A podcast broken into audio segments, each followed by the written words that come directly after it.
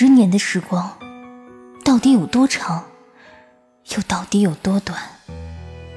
在生死离乱的岁月里，没有什么能比爱情更让人感到温暖，也没有什么能比爱情更让人感到心冷。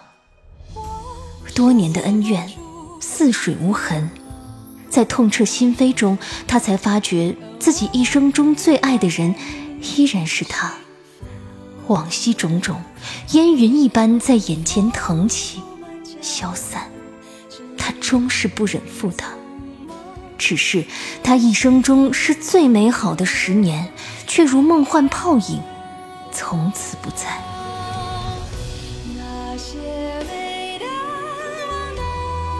欢迎收听民国风言情小说《宁负流年不负君》，作者杨千子。演播：夏小雪，由喜马拉雅出品。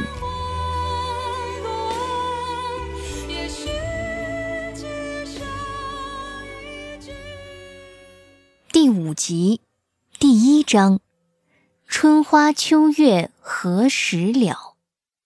六。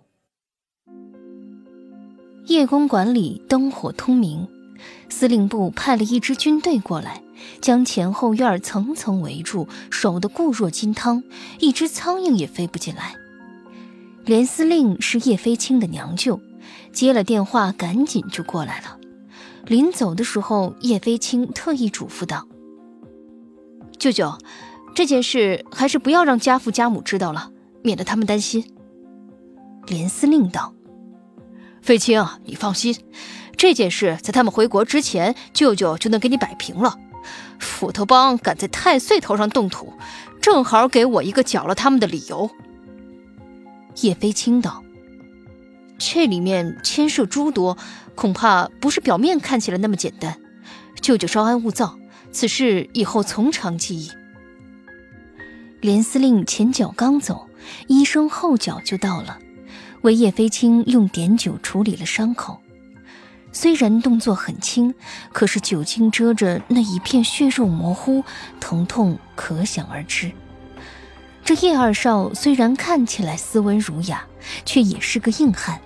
上点酒时一点眉头也不皱，只是吩咐左右道：“待会儿晚清回来了，记得大事化小，省得他大惊小怪的。”沈兰坐在床边的椅子上，一听叶晚清就要回来了，便想告辞。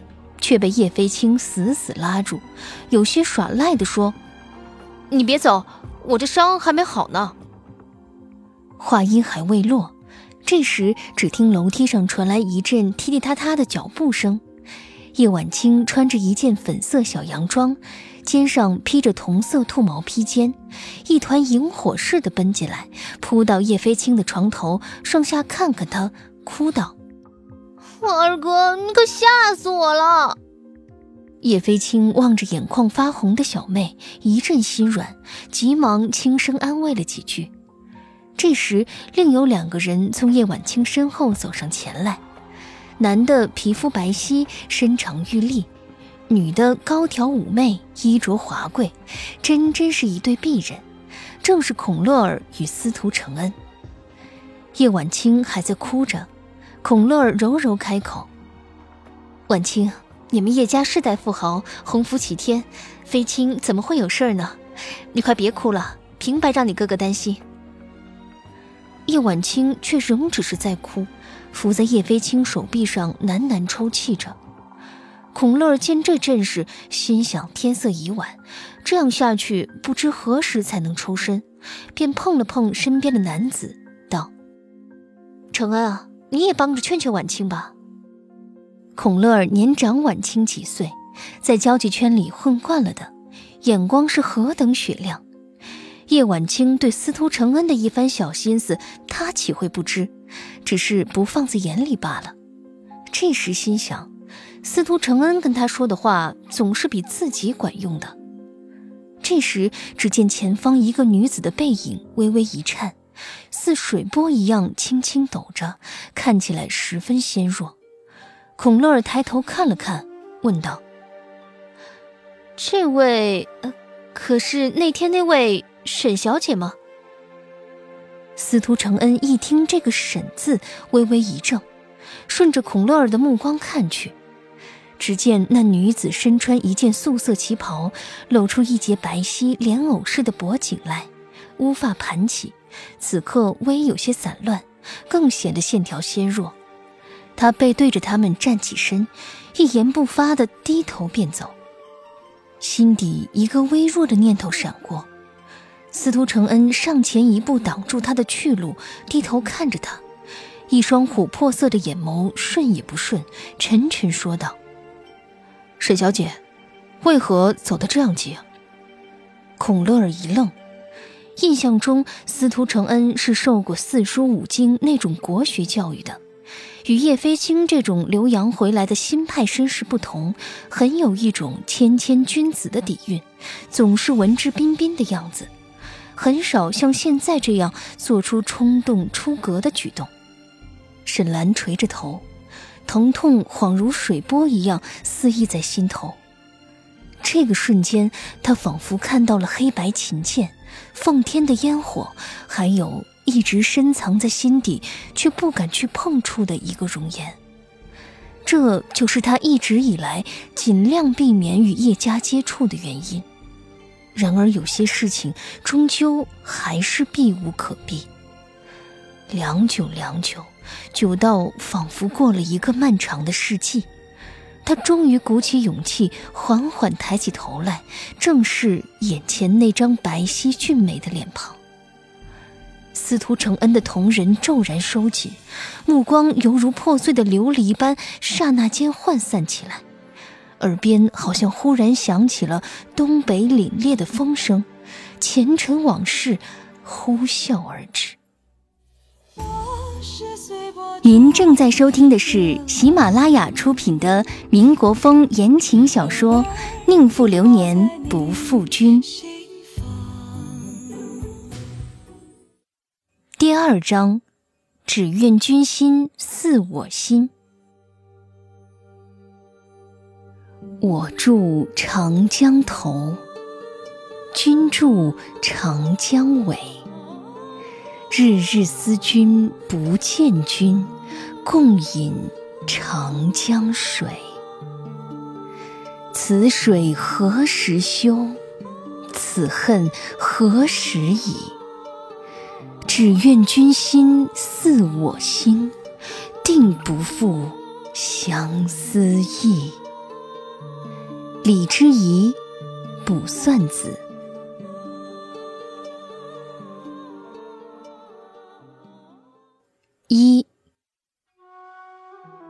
东北的冬天寒冷的利落干脆，铺天盖地的寒气有如锋利的冰碴儿，不带半点含糊的。沈家大宅被白雪覆盖着，银装素裹，白茫茫的一片。一个十几岁的少女身穿红色夹袄，脖颈处点缀着白色球毛，手上倒提着几只山鸡，鸡尾斑斓，小孔雀似的，十分好看。红衣少女兴冲冲跑进屋里，边跑边道：“爹，看我打了什么给你下酒。”这座中院是仿王府式建筑，青砖结构，坐北朝南。墙基镶嵌着浮雕石板，门窗油饰彩画，花鸟鱼虫栩栩如生。沈清源刚刚点上烟斗，身穿一袭黑色丝绸长衫，正斜倚在榻上吞云吐雾。听了这清脆的说话声，半眯的眼睛缓缓张开，就见一道红影奔进来，一张小脸冻得红扑扑的。晃了晃手里倒提的山鸡，脆生生地说：“爹，你看。”沈清源叼着烟斗坐起身来，接过那几只山鸡来看了看，笑得弯起眼睛，伸手拍了拍女儿的后脑勺，说：“小六子好枪法，今晚咱家就喝鸡汤，再酱了鸡爪子下酒。”沈群玉眨眨眼睛。一双明眸黑白分明，娇嗔的往父亲怀里一钻，有些骄傲地说：“下回啊，我要打头牦牛回来，晾成牛肉干，给爹爹预备一年的下酒菜。”沈大帅对这个女儿一向宠爱，此时笑得更是开心，一口青烟吞吐出来，从怀里掏出一把镶嵌着红蓝宝石的黄金小刀，扬手抛给沈群玉，说：“小六子，这个赏你，咱家这么多女人里，也就属你配用这个。”这时，伺候在一旁的三姨太有些不是味儿，笑吟吟为沈清源倒了一杯茶水。说：“大帅，您可真是心疼小六子啊。这把金刀听说是从俄国沙皇宫里流出来的，一看就不是寻常之物。不过群玉怎么说也是个女孩子家，整天舞刀弄枪的，也不怕将来嫁不出去。”沈群玉排行老六，生母早夭，并且是个偏房，论出身原本算不得尊贵。只是他从小就是天不怕地的性子，胆大包天不说，又很聪明骁勇，善于骑射，脾气很对沈大帅的胃口，因此深得他的宠爱。此时听了三姨太这话，沈群玉脆生生道：“三娘不必担心，群玉正好不想嫁人呢。群玉想一辈子陪在父亲身边，帮他守江山、攻天下、侍奉左右。”沈大帅听了这话，顿时心花怒放，叼着烟斗，眯起眼睛，嘿嘿笑道：“好你个小六子，好甜的一张小嘴。”沈群玉把头一歪，把那金刀拿在手里，灵巧的把玩，笑道：“我可不光是嘴甜，手脚也很利落啊。”沈大帅用烟斗敲敲爱女的额头，笑道。只可惜小六子不是男儿身，不然我这沈家江山定是要交给你的了。三姨太脸上讪讪的，只得在一旁陪笑。这时，沈清源抿了一口茶，忽然问道：“定亲的事儿，你跟群凤说了没有？”说了。三姨太喜上眉梢，：“您的安排，群凤哪敢说个不字？”再说，那可是东三省总督肃司徒大人的独生爱子，群凤知道您疼他的。沈群凤排行第五，是三姨太的亲生女儿，虚长沈群玉两岁。嗯，沈清源吸了一口大烟枪，又说：“我约了司徒一家到奉天来过年，承恩自己先过来，算算明天就应该到了。”群叔群良都不在，我打算亲自去迎迎那小子，免得旁人说我们沈家怠慢了他。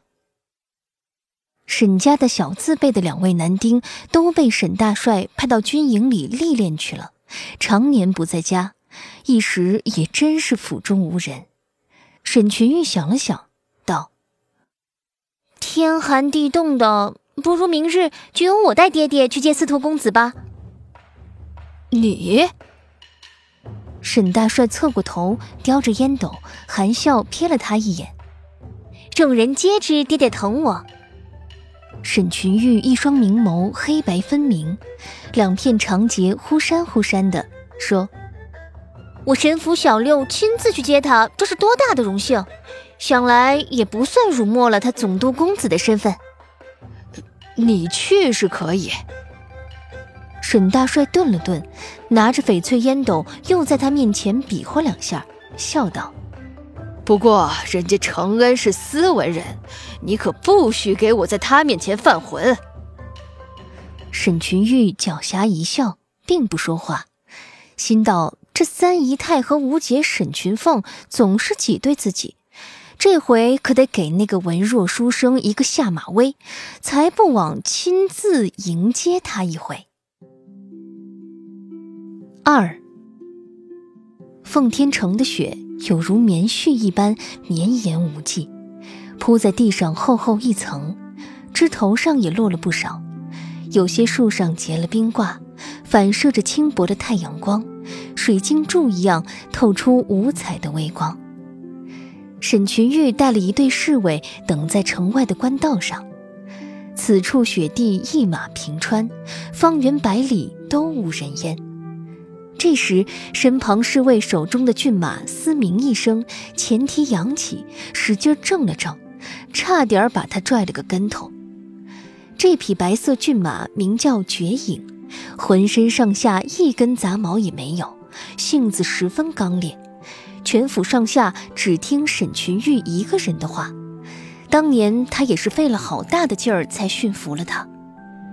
此时瞧见远处有一队车马拖沓而来，沈群玉瞥了那侍卫一眼，说：“松开绝影，让他跑跑。”侍卫刚一松手，就见一道白影飞奔出去，四蹄踏雪，十分好看。转眼之间，绝影已经冲到那队人马里，长嘶一声，呼啸而去。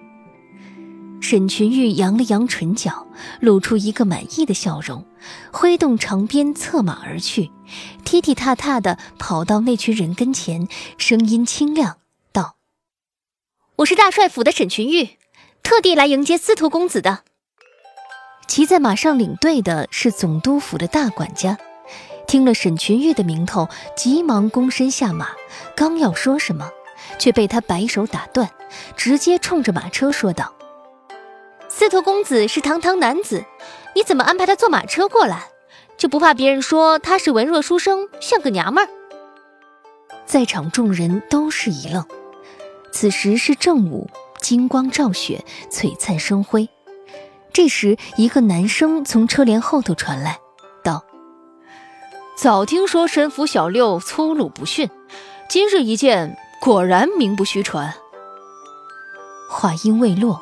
就见一只漂亮长手将浅碧色的车帘轻轻撩开，一个俊美少年从马车里探出头来，面皮白皙，鼻梁直挺，一双眸子是浅棕色的，身穿一套黑色笔挺的中山装，手上还拿着一本书，此刻卷在手里。